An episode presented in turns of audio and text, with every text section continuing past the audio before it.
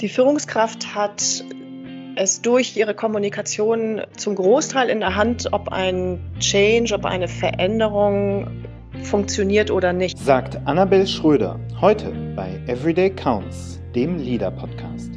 Leader ist deine App für gute Arbeit.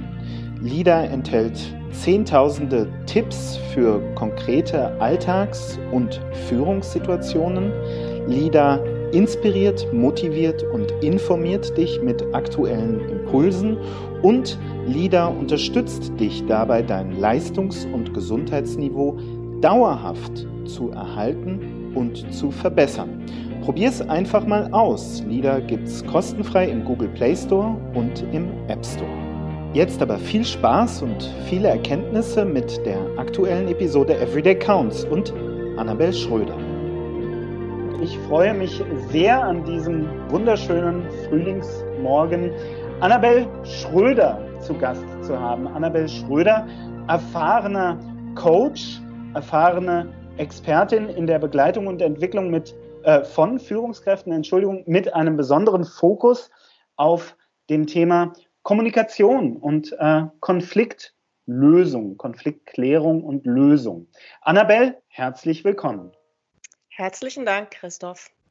Ja, Annabelle, äh, wir werden heute auch über Kommunikation sprechen. Wir werden darüber sprechen, wie Führungskräfte in dieser Phase der, der Krise, in dieser Phase der extremen Ungewissheit und der dramatischen und schnellen Veränderung erfolgreich, nachhaltig kommunizieren können.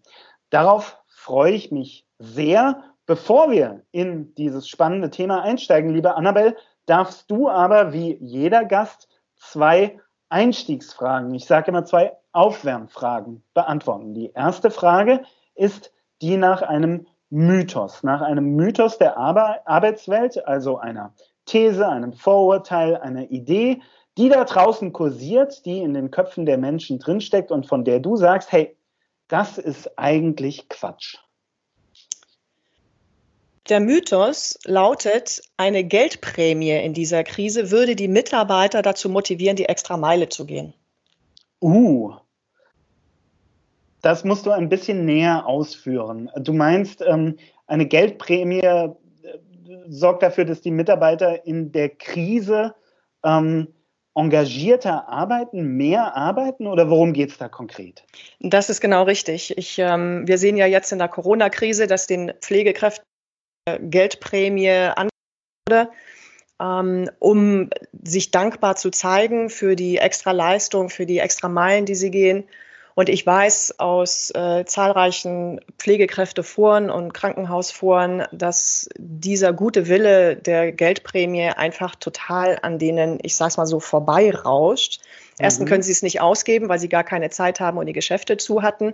Und äh, zweitens ist es äh, eher demotivierend, weil sie versuchen jetzt halt quasi schnell motivationsweise etwas zu flicken, was vorher nicht in Ordnung war, was nicht gut lief.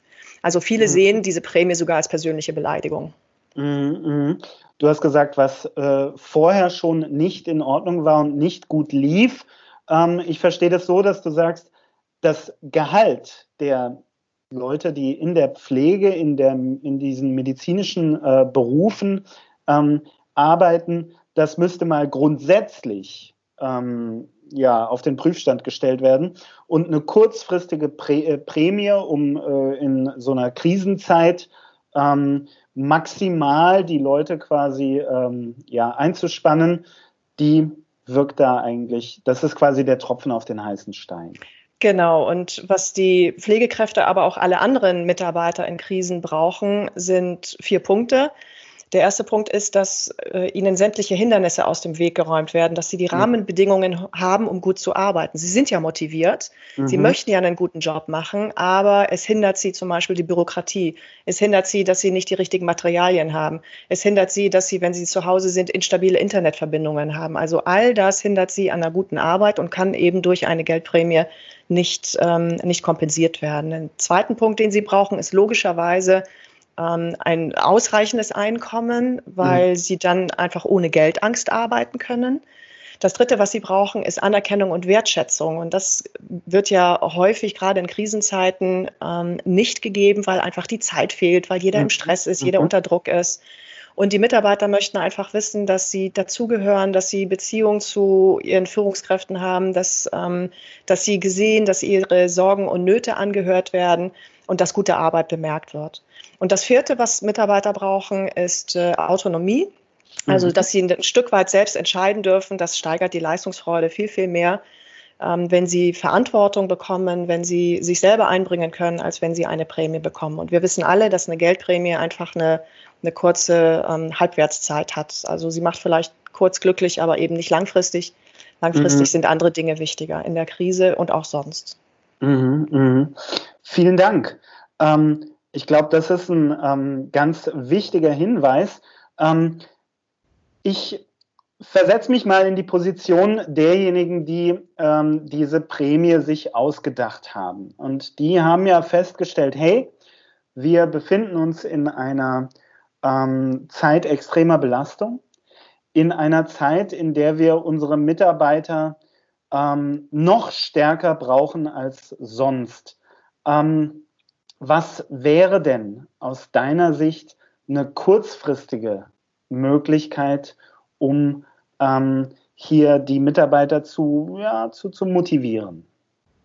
Also ein klares Signal von der Führungskraft, dass sie wirklich alles, alles tut, mhm. um mhm. sämtliche Materialien zu bekommen, sämtliche Hindernisse zu beseitigen, die Rahmenbedingungen so zu gestalten, dass ein gutes Arbeiten möglich ist und ähm, Anerkennung und Wertschätzung permanent geben, und zwar nicht nur den Mitarbeitern selber, sondern dies auch in der Öffentlichkeit kundtun.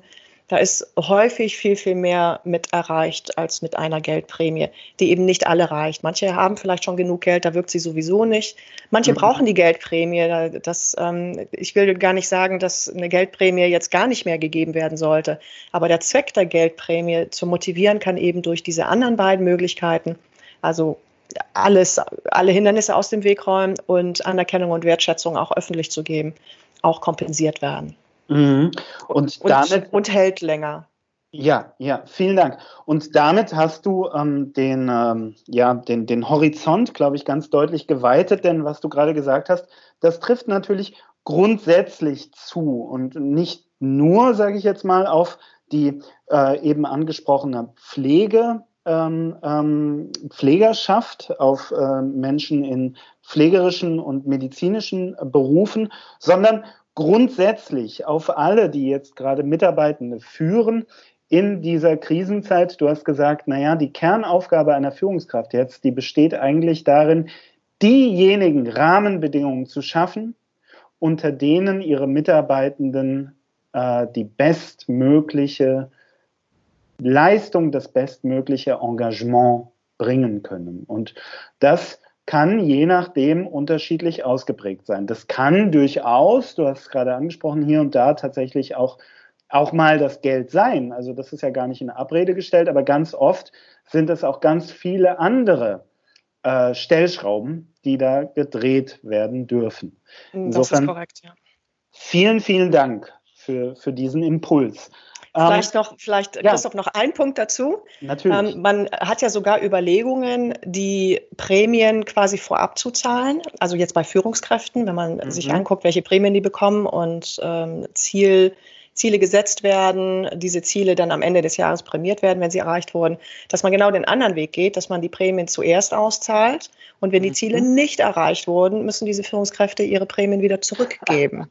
Das ist die Motivation wesentlich höher, die Ziele einzuhalten wow. oder die Ziele zu erreichen. Ja. Okay. Huh. Spannend, uh, to say the least. Mhm. Ähm, liebe Annabelle, zweite Aufwärmfrage. Das ist die Frage nach einem Quick Win, also nach einer Methode, einem Hack, einer Idee, von der du sagst, hm, das macht euch im Nu, im Alltag effektiver oder effizienter oder das ist allgemein was, was inspiriert, was motiviert. Also als Quick Hack empfehle ich allen Führungskräften mit ihren Mitarbeitern ein Meeting zu veranstalten. Das kann genauso gut virtuell oder persönlich sein in dem einfach nur geguckt wird, was lief alles gut, was können wir, welche Erfolge können wir feiern wo sind wir wirklich gut gewesen in den letzten Wochen, sodass auch die Mitarbeiter merken, dass Meetings nicht nur immer problembehaftet sind oder Lösungen zu irgendwelchen Hindernissen gesucht werden müssen, sondern dass ein Meeting auch einfach mal richtig Spaß macht und man sich gegenseitig lobt. Vielen, vielen Dank. Äh, ich glaube, das ist ein total wichtiger Hinweis, gerade in dieser Phase jetzt. Liebe Annabelle, ich danke dir ganz, ganz herzlich und ähm, möchte dich einladen, dass wir dann mal einsteigen in unser Kernthema unseres heutigen Gesprächs. Wir wollen über Kommunikation, und zwar Kommunikation von Führungskräften in dieser Krise sprechen. Ähm, vielleicht gibst du uns erstmal eine Idee davon, ähm, was, was gehört da denn alles dazu? Also was meinen wir denn, wenn wir sagen Führungskräftekommunikation? Die Führungskraft hat es durch ihre Kommunikation zum Großteil in der Hand, ob ein Change, ob eine Veränderung funktioniert oder nicht. Also ob die Führungskraft ihre Mitarbeiter mitreißen kann oder ob die Mitarbeiter in den Widerstand gehen. Ähm, es ist ja so, dass ungefähr 80 Prozent der Change-Prozesse eher nicht erfolgreich sind. Mhm. Und das liegt häufig daran, dass die Mitarbeiter eben nicht mit Herz bei dieser Veränderung mit dabei sind. Ähm, die blockieren sogar den Change-Prozess und da hat die Führungskraft eine ganz große Aufgabe, durch ihre Kommunikation die Mitarbeiter eben auf diesem Weg mitzunehmen und sie motiviert zu halten und sie durch diesen Prozess gut zu begleiten. Mhm. Ähm, vielen Dank. Jetzt ähm, möchte ich das gerne so ein bisschen runterbrechen auf ähm, den Alltag. Also was sind denn die Kommunikationsakte, über die wir hier sprechen? Was gehört da denn alles dazu? Ein wichtiger Punkt ist ganz am Anfang des Veränderungsprozesses, dass die Mitarbeiter ähm, ein Gefühl dafür kriegen, wie wichtig dieser Veränderungsprozess ist und wie alternativlos dieser Veränderungsprozess mhm. ist. Mhm. Und da hat die Führungskraft die Aufgabe, ein Sense of Urgency ähm, mitzuteilen, also quasi die Dringlichkeit der Maßnahme klarzumachen. Ähm, und was ich den Führungskräften empfehle, ist einmal es so zu formulieren, dass die Mitarbeiter einen persönlichen Nutzen drin sehen. Mhm. Also dass man nicht sagt, wir machen diese Veränderung, um das Unternehmen zu retten, sondern wir machen diese Veränderung, um ihren Arbeitsplatz zu retten. Mhm. Also die Mitarbeiter müssen quasi die eigene, den eigenen Nutzen darin erkennen und das Ganze auch noch zu dramatisieren. Also was passiert, wenn wir diese Veränderung nicht machen? Welche schlimmen Folgen wird das haben? Wo landen wir dann? Ähm, was, was passiert dann schlimmstenfalls? Und je besser dieser Sense of Urgency ähm, transportiert wird und erklärt mhm. wird, umso schneller sind die Mitarbeiter bereit, sich auch diesem Veränderungsprozess wirklich zu widmen. Mhm, mhm. Ähm, wenn ich als Führungskraft ähm, feststelle, hey, ich bin da jetzt gefragt, ich muss da jetzt in die Kommunikation gehen, sollte ich da von Anfang an einen Plan haben? Sollte ich da eine Strategie haben, eine Idee davon haben? Du hast gerade gesagt, hm, ein Stück weit dramatisieren? Ähm, sollte ich da zum Beispiel auch eine Idee haben, ähm, welche, welches Vokabular oder welche Bilder ich verwende, wen ich wann und wie informiere und so weiter und so fort. Also kurz gefragt, sollte ich da so eine strategische Perspektive haben oder ist diese Kommunikation eher ein organischer Schritt, der im äh, Kommunizieren so ein Stück weit entsteht. Wie, wie würdest du das einordnen? Also das ist ein guter Punkt. Bestenfalls ist das vorausgeplant und mit anderen Führungskräften abgestimmt, insbesondere wenn es um einen Veränderungsprozess im ganzen Unternehmen geht. Mhm. Sollte natürlich die Kommunikation wie aus einem Munde geschehen, sodass jeder mhm. ein ähnliches Vokabular hat und jeder den ähnlichen Sense of Urgency hat. Es macht ja auch keinen Sinn, dass jede Führungskraft sich selbst das überlegt, sondern das kann man gerne gemeinschaftlich erarbeiten. Ähm, und dann selbstverständlich sollte man eine Kommunikationsstrategie während dieses ganzen Prozesses haben, weil einfach auch noch weitere Punkte wichtig sind. Kann sich da auch eine Checkliste machen und sich überlegen, habe ich den Sense of Urgency auch oft genug meinen Mitarbeitern mitgeteilt? Mhm. Aus dem einfachen Grund, mhm. Führungskräfte sind viel, viel früher mit Veränderungsmaßnahmen schon konfrontiert und ähm, erklären das ihren Mitarbeitern dann erst später. Sie selber wissen mhm. schon, wie wichtig und eilig alles ist Und die Mitarbeiter fangen erst gerade an, sich mit dem Thema zu befassen. Also müsste eigentlich so eine Botschaft auch sechs oder acht oder zehnmal immer wieder gebracht werden, bis es auch beim letzten Mitarbeiter angekommen ist. Mm, mm. Ähm, vielen Dank. Also man darf da durchaus eine hohe Frequenz fahren, man darf das ähm, öfter bringen. Das heißt, das ist eben nicht nur die Angelegenheit von, ich sag mal, überspitzt, einer Keynote oder zwei Keynotes und äh, einem kleinen Video-Statement im Social Intranet, sondern da braucht es ein bisschen mehr. Das muss überall und jeden Tag stattfinden können. Das heißt, bis runter in alle Teams und da in die alltäglichen Team-Meetings. Ähm, das ja? kannst du dir tatsächlich wie eine Verkaufsstory vorstellen. Ja wie eine Marketingstrategie und die muss halt öfter angebracht werden und die Verkaufsstory muss eine gute Verkaufsstory sein. Mm -hmm. Nun ähm, gibt es bei diesen Veränderungsnarrativen, ähm, die erzählt werden, ähm, finde ich immer einen, äh, einen Punkt, der ganz tricky ist, gerade wenn die Veränderung groß ist, wenn die Veränderung ein, äh, äh umfassend ist. Ähm, ich muss doch eigentlich schauen, dass ich in meiner Kommunikation auch aufzeige, wir bleiben uns treu. Das heißt, auch wenn mein Unternehmen sich in einem bestimmten Bereich und möglicherweise auch umfassend verändert, so bleibt doch unser Markenkern, bleibt doch das, was uns ausmacht, dasselbe. Ähm, lass mich dir gerne ein äh, einfaches Beispiel geben. Ähm, Netflix ist ähm, Ende der 90er Jahre gegründet worden und die haben DVDs verliehen und zwar postalisch. Das heißt, du hast einen Film bestellt, das war quasi eine On-Demand-Videothek und dieser Film ist dir dann auf DVD zugeschickt worden. Netflix hat eine wahnwitzige Veränderung durchlaufen, insofern, als das heute einer der größten Medienkonzerne der Welt ist und die selbstverständlich keine DVDs mehr mit der Post verschicken. Eine radikale Veränderung also. Und ich glaube, in dieser Veränderung ist es ja ganz, ganz wichtig, dass man als Mitarbeiterschaft, als Unternehmen, als Organisation trotzdem sich einig darüber ist, was denn unsere Identität ausmacht. Also was ist denn eigentlich das, was wir unseren Kunden geben wollen, jenseits von verschickt ihr eine DVD oder macht ihr Streaming. Das finde ich immer einen sehr, sehr anspruchsvollen Punkt. Wie, wie schaust du da drauf?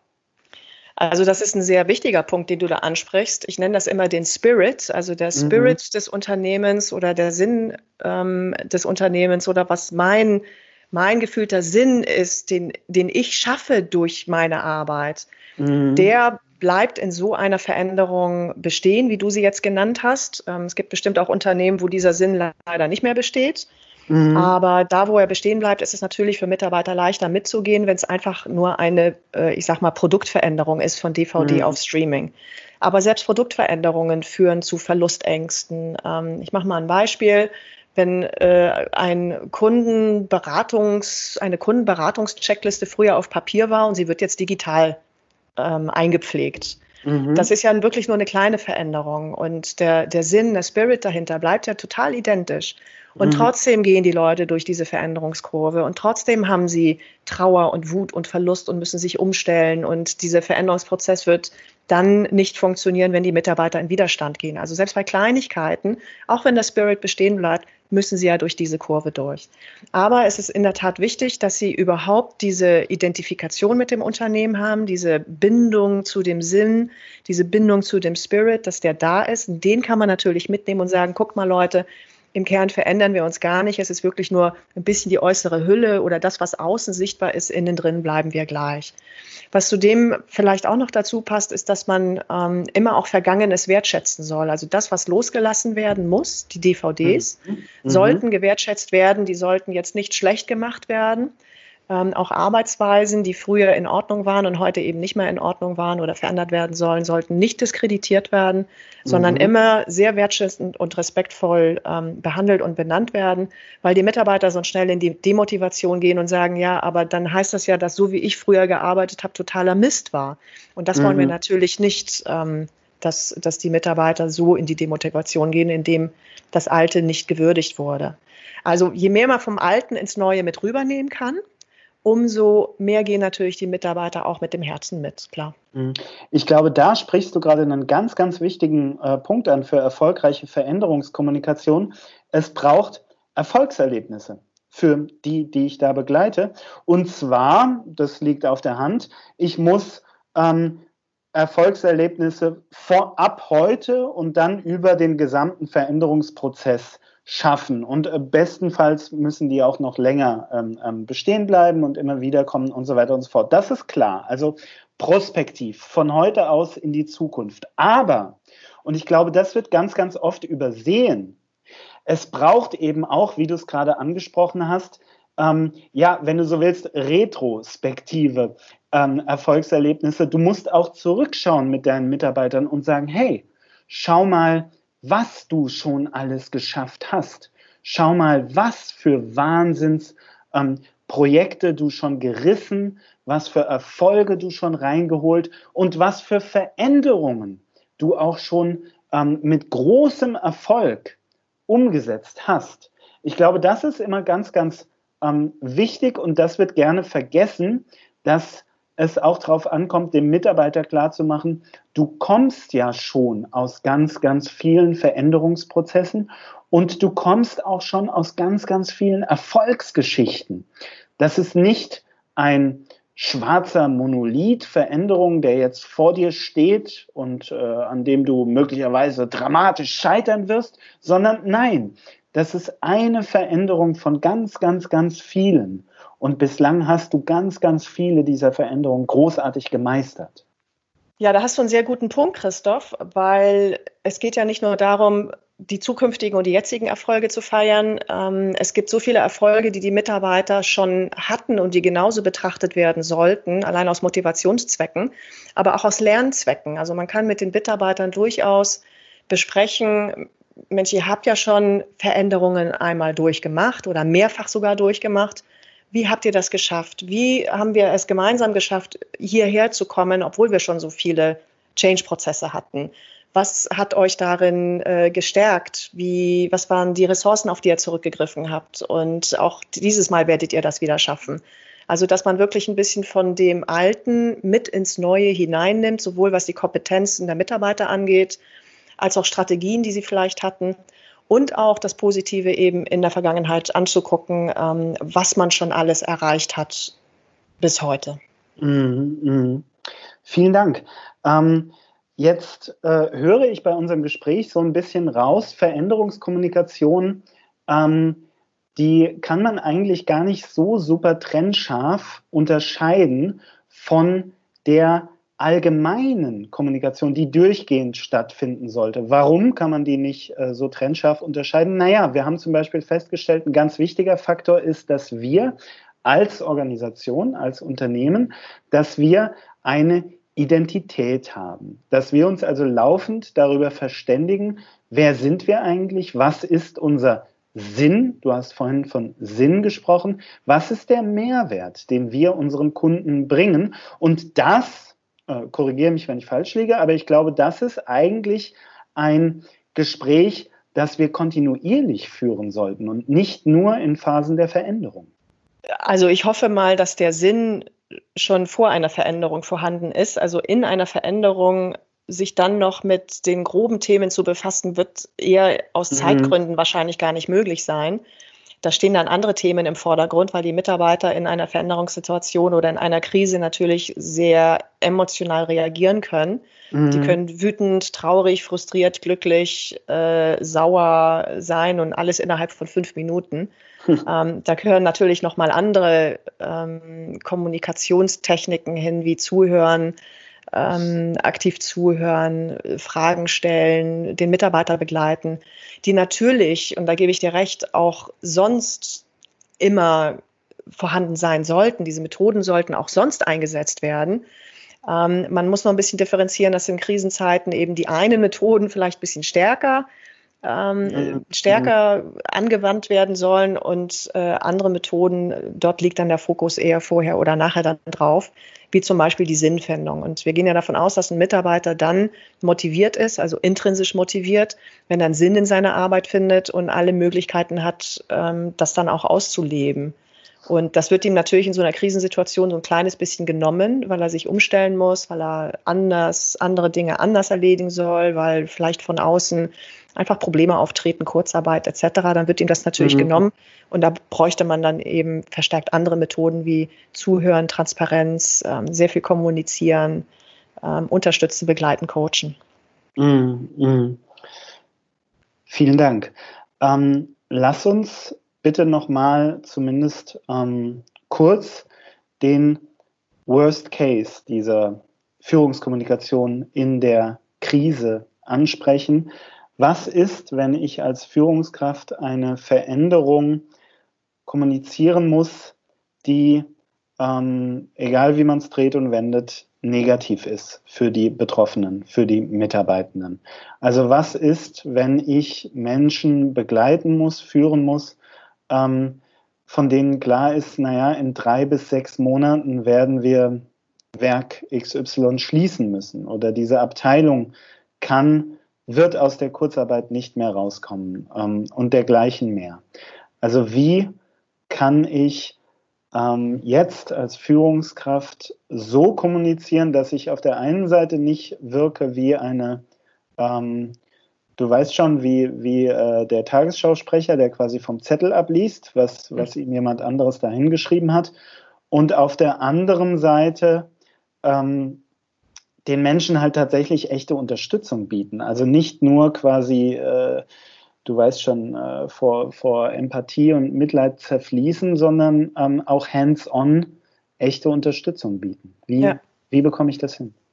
Also da möchte ich gerne aus meinem äh, Erfahrungsschatz äh, etwas erzählen. Ich war ja früher beim Deutschen Roten Kreuz ehrenamtlich in der Krisenintervention. Mhm. Und unsere Aufgabe war es, mit der Polizei gemeinsam Todesnachrichten zu überbringen, also von verunfallten Personen, ähm, den Familienmitgliedern quasi den Tod zu überbringen und dann für sie danach da zu sein, um sie aufzufangen. Und mhm. sie durchlaufen ähm, sie, sie durchlaufen die Trauerkurve nach Kübler-Ross, genauso wie ein Mitarbeiter die Trauerkurve nach Kübler-Ross durchläuft, wenn ihm gesagt wird, dass er in drei Monaten keinen Job mehr hat. Das ist total identisch. Ähm, was ähm, Faustregel Nummer eins ist, nicht versuchen, das irgendwie zu beschönigen, was man zu sagen hat. Es ist Fakt, es muss raus. Es ist unschön, aber ähm, man kann es nicht nett verpacken. Auch eine Todesnachricht kann man nicht nett verpacken. Der mhm. Mensch ist halt nun mal leider tot. Ähm, was danach passiert, ist einfach diese Emotionalität, ähm, Schockstarre vielleicht, ähm, große Trauer, Rumschreien. Also egal, wie der Mitarbeiter sich verhält, es ist in Ordnung. Wichtig ist, dass die Führungskraft dann noch da ist und zuhört und zuhört und zuhört und zuhört und einfach nur da ist. Was mhm. überhaupt nichts bringt in dieser emotionalen Phase, ist irgendwelche schlauen Ratschläge, zu sagen, was die Führungskraft vielleicht an tollen Ideen hat oder schon mit Lösungen um die Ecke zu kommen mit ähm, Outplacement-Firmen oder äh, anderweitigen Unterstützungen. Mm, mm. Ein Mitarbeiter ist in der Phase nicht aufnahmefähig, der muss das Ganze erstmal verdauen. Und dieser Verdauungsprozess ist bei dem einen relativ schnell, beim anderen dauert das viel, viel länger.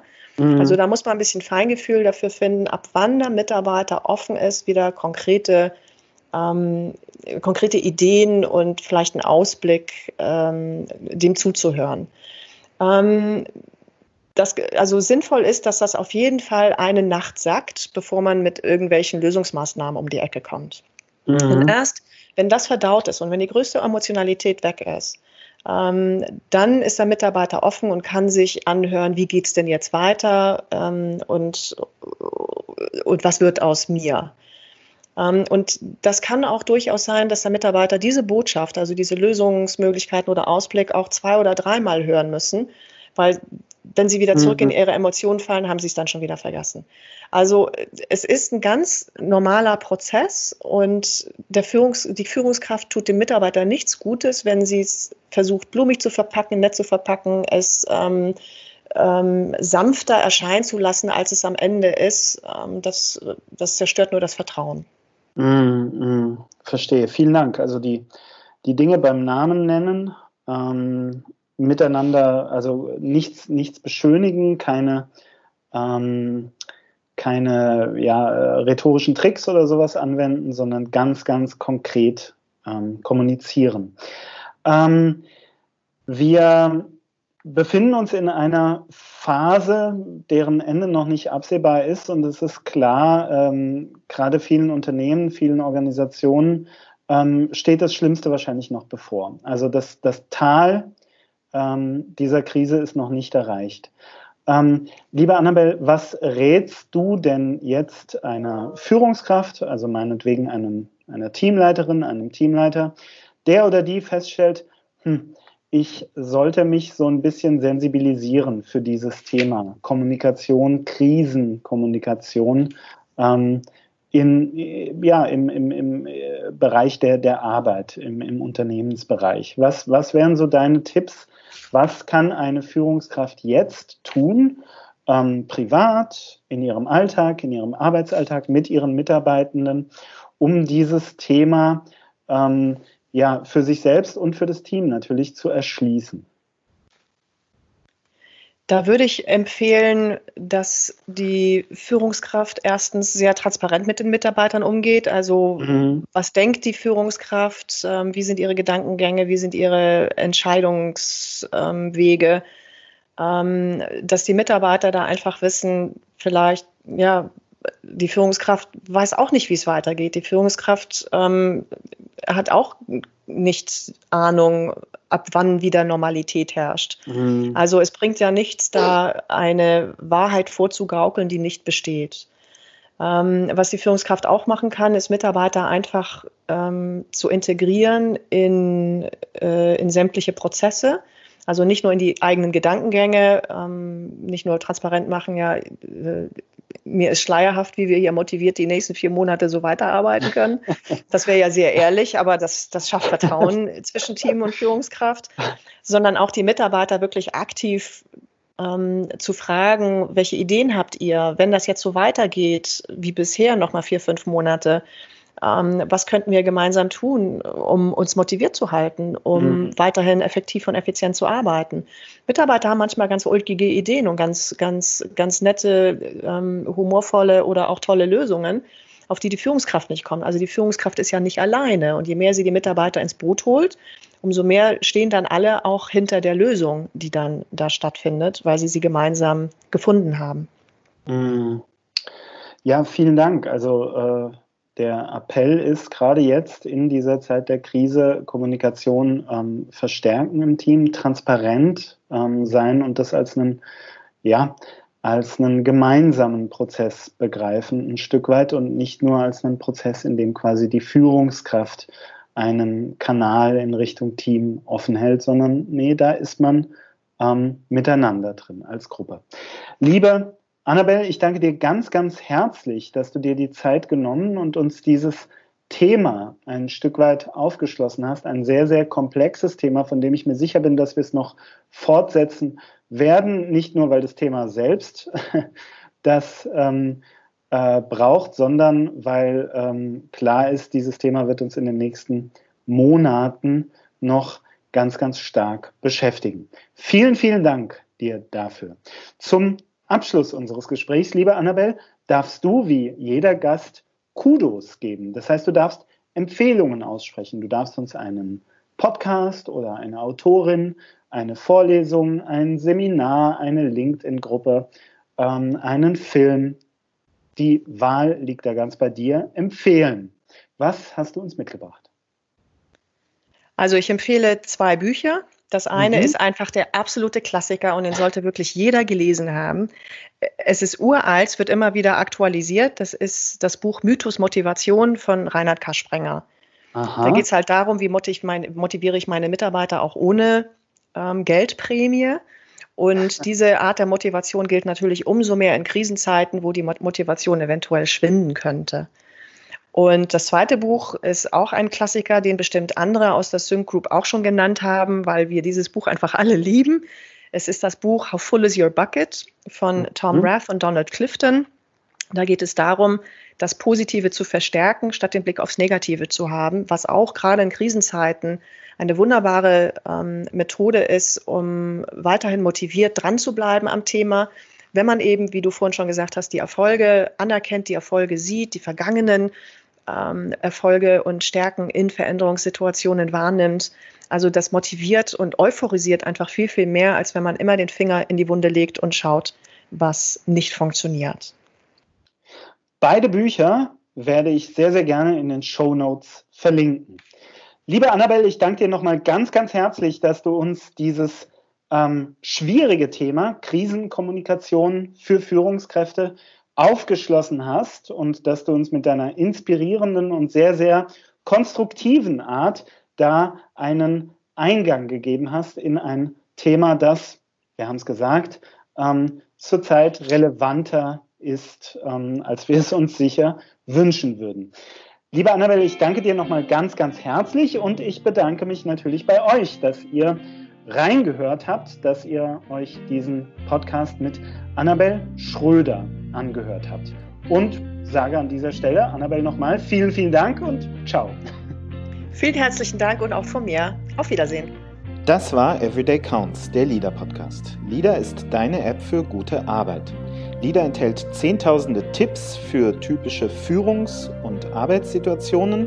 LIDA schickt dir jeden Tag inspirierende, motivierende und informative Impulse und außerdem enthält LIDA Reflexionstools, die dir helfen, dein Leistungs- und Gesundheitsniveau dauerhaft zu erhalten und zu optimieren.